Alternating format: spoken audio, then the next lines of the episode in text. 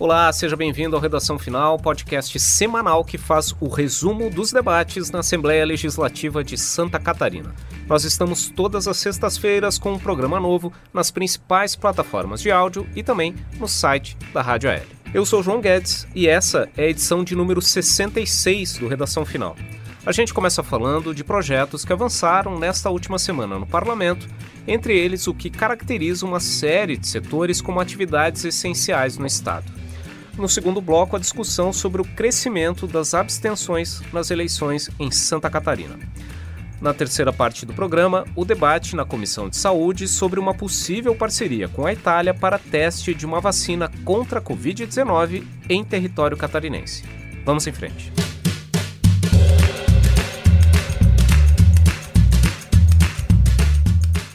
Muito bem, a gente vai abrir o programa falando de projetos de lei que avançaram nessa última semana aqui na Assembleia Legislativa.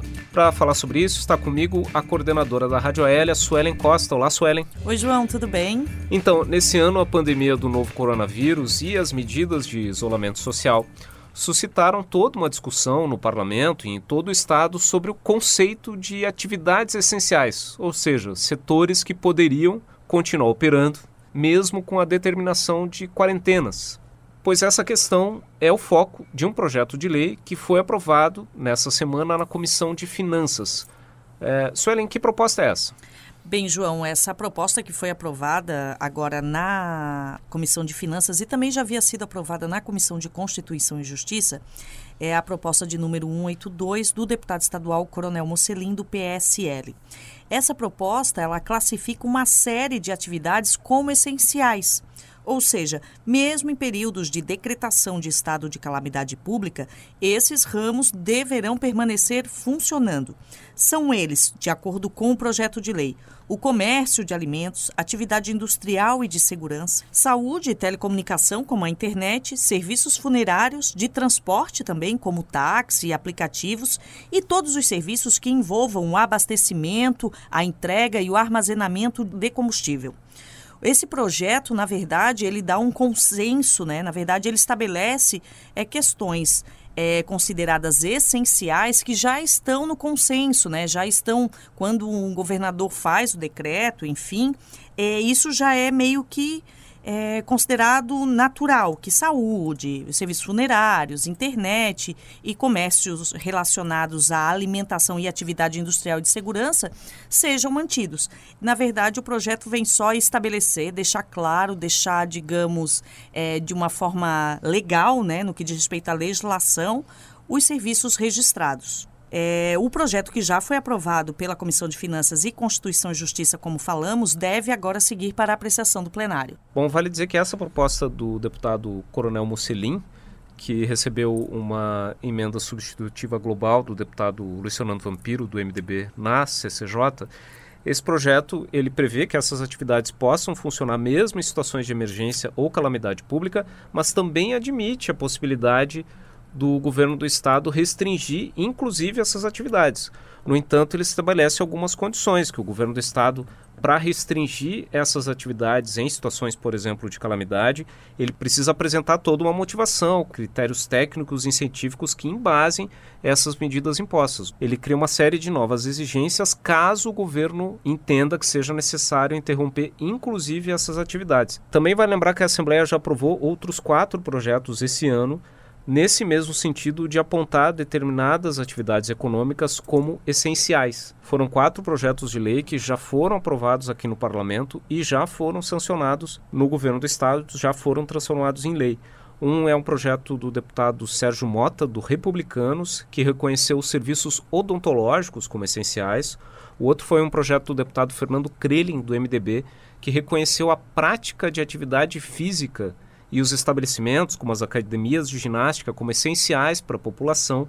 Também houve um projeto do deputado Felipe Estevão, do PSL, que reconheceu os serviços de alimentação, como os restaurantes lanchonetes e padarias, como essenciais à população, e um projeto do deputado Sargento Lima, também do PSL, que reconheceu o transporte coletivo urbano, municipal e intermunicipal de passageiros como essenciais para a população. Bom, esse projeto que trata dos serviços essenciais foi aprovado na reunião da Comissão de Finanças e outra proposta que foi aprovada na Comissão de Finanças dessa última semana é um projeto de lei do deputado Nilson Berlanda, do PL, projeto número 138 de 2019, que trata de uma regra do ICMS. Acontece que hoje a legislação do ICMS, ela prevê que mesmo uma empresa que tenha unidades em diferentes cidades, essa empresa deve ter uma inscrição estadual específica para cada um dos estabelecimentos que ficam em cada município distinto. O objetivo é fazer com que as atividades de cada estabelecimento conte para o cálculo da produção de cada município catarinense. Isso porque a atividade econômica, o tamanho da atividade econômica de cada cidade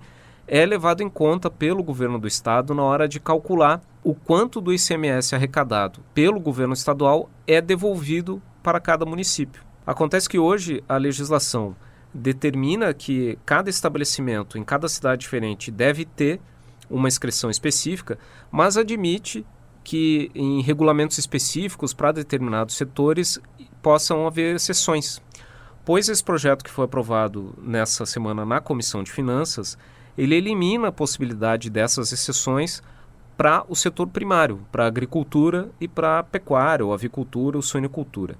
O objetivo dessa proposta do deputado Nilson Berlanda é garantir que a produção agropecuária desenvolvida em cada município efetivamente conte para o PIB, vamos dizer assim, daquele município onde a produção ocorre, permitindo ou garantindo que a divisão dos recursos da devolução do ICMS para os municípios seja feita de uma maneira mais justa e mais condizente com a efetiva atividade econômica de cada localidade.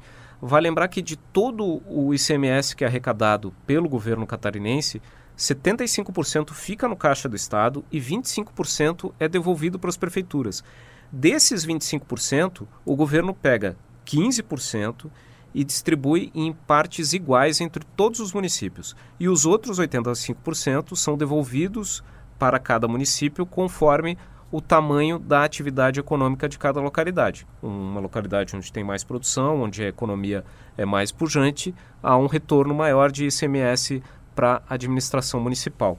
Essa proposta foi aprovada na Comissão de Finanças e agora ainda segue para a Comissão de Assuntos Municipais antes de seguir para o plenário da Casa.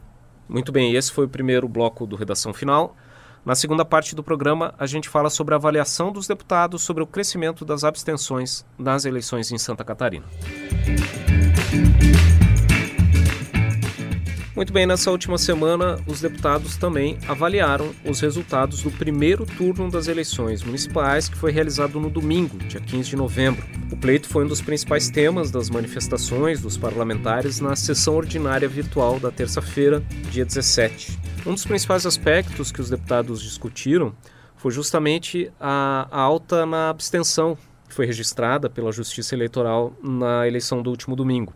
22,4% dos catarinenses que estavam registrados para votar não compareceram nas urnas. E essa abstenção de 22,4% foi bem maior do que a registrada em 2018, quando a abstenção foi de 16,3% aqui em Santa Catarina, e ainda maior se comparada com as últimas eleições municipais em 2016, quando a abstenção foi de 13%. Vários deputados na sessão da terça-feira se referiram a essa questão, tentando encontrar as razões para essa queda na participação do, do eleitor catarinense e também manifestando preocupação, como foi o caso do deputado Milton Obus, do PSD, que demonstrou apreensão em relação a essa questão, porque, segundo ele, a eleição municipal é muito importante, uma vez que ela está ligada à resolução de questões que estão presentes no dia a dia das pessoas. Vamos ver o que disse o deputado Milton Lopes. A gente se preocupa com isso, porque a eleição mais importante das nossas vidas é a eleição da cidade da gente, né? E se nessa eleição o povo não foi votar, entendemos que muita gente, talvez com a preocupação né, sobre a pandemia, as pessoas de mais idade, mas é uma preocupação muito grande, porque é nossas escolhas é que determinam o nosso futuro. O deputado Márcio Machado, do PL, também se manifestou sobre esse tema. O parlamentar destacou a necessidade de se conscientizar a população sobre a importância do voto. Que tão importante é o voto. De um lado, nós percebemos umas fotos que estão divulgadas na internet, um senhor com 92 anos de idade foi votar. E muitas vezes um jovem com energia não vai votar, porque acredita que todo mundo é igual, que a política não sei o quê, e ele não entende que tudo é política. O ato de eu sair da minha casa é política. O ato de eu pagar um IPTU, um ato de eu ter uma, velocidade determinada numa rodovia é política. Porque o homem é um animal político. Bom, essa foi a palavra do deputado Márcio Machado, do PL. E outro tema importante desse primeiro turno das eleições, que também mereceu uh, considerações dos deputados, foi o crescimento da presença de mulheres entre os candidatos eleitos para prefeito e vereador aqui em Santa Catarina. Né, Sueli? Exatamente, João. Vários deputados e deputadas comentaram né, durante as sessões realizadas aí esta semana sobre o crescimento do número de mulheres eleitas, em especial a deputada Marlene Fengler, a deputada Ada De Luca e também a deputada Paulinha, do PDT. É, falaram sobre essa questão. Em Santa Catarina, foram eleitas este ano 28 prefeitas, ou 28,57% das 98 mulheres que se candidataram à majoritária, de acordo com o Tribunal Superior Eleitoral. Isso significa 9,6% dos municípios catarinenses que serão chefiados por prefeitas e 12,12% em todo o país, ou seja, 12% de mulheres prefeitas aí no Brasil. Os números né, apontam um crescimento de mulheres eleitas no estado em relação a 2016, quando foi de 8,4%, e também em relação a 2012, que foi de 7%. O percentual, segundo a deputada Marlene Fengler, do PSD, ainda é pequeno. Segundo ela, houve avanço e é provável que a cada nova eleição seja ampliada a representatividade feminina. A deputada disse também que a justiça social se constrói com igualdade de direitos. É bom lembrar né, que as mulheres representam mais da metade da população e do eleitorado, mas que esse número aí, essa maioria, não está realmente é, representada na política, né? Segundo a deputada, ela acredita que aos poucos, que a cada eleição esse número deve aumentar, o que começa aí a demonstrar um pouquinho mais de igualdade, né? Num geral, igualdade de gênero e igualdade de direitos e de deveres entre homens e mulheres. Pois é, foram 28 prefeitas eleitas agora em 2020 e dá para comparar também com no ano de 2016, quando foram 24 prefeitas eleitas aqui em Santa Catarina. Se a gente for olhar para o número de vereadoras, agora em 2020 foram 523 vereadoras eleitas em Santa Catarina contra 390 vereadoras eleitas em 2016. É esse crescimento que a deputada Marlene Fengler acredita que poderá servir de estímulo para que mais mulheres participem da política Vamos ver o que ela disse sobre isso. Mas o importante é que é, as mulheres começam a conquistar um espaço maior, né? Somos mais de 50% das eleitoras e do povo brasileiro e isso não se é, traduz em, em, mandatos. Mas ficou claro nessa eleição que realmente as mulheres começaram a entender a importância de participar do processo eleitoral e que esse quadro só muda, né? não adianta só a gente ter as cotas, é, elas são importantes, durante um determinado período para que possa haver essa maior participação, mas se as mulheres não participarem efetivamente também, esses quadros, não, essas vagas não vão ser preenchidas. Então, muito importante isso, parabenizo a todas as mulheres que de alguma forma participaram, é, tiveram a coragem de encarar o desafio e de serem candidatas, porque não é fácil, mas é importante e é necessário. Então, a todas que, que se dispuseram, que participaram, que trabalharam nesse período, eu parabenizo e acho que deve ser um estímulo e uma motivação para que na, nas próximas eleições a gente tenha mais mulheres participando e se elegendo. Muito bem, essa foi a palavra da deputada Marlene Fengler, do PSD, e esse foi o segundo bloco do Redação Final. Na terceira parte do programa, a gente fala sobre a discussão na Comissão de Saúde sobre a possibilidade de uma parceria com a Itália para o desenvolvimento e teste de uma nova vacina contra o coronavírus aqui em Santa Catarina.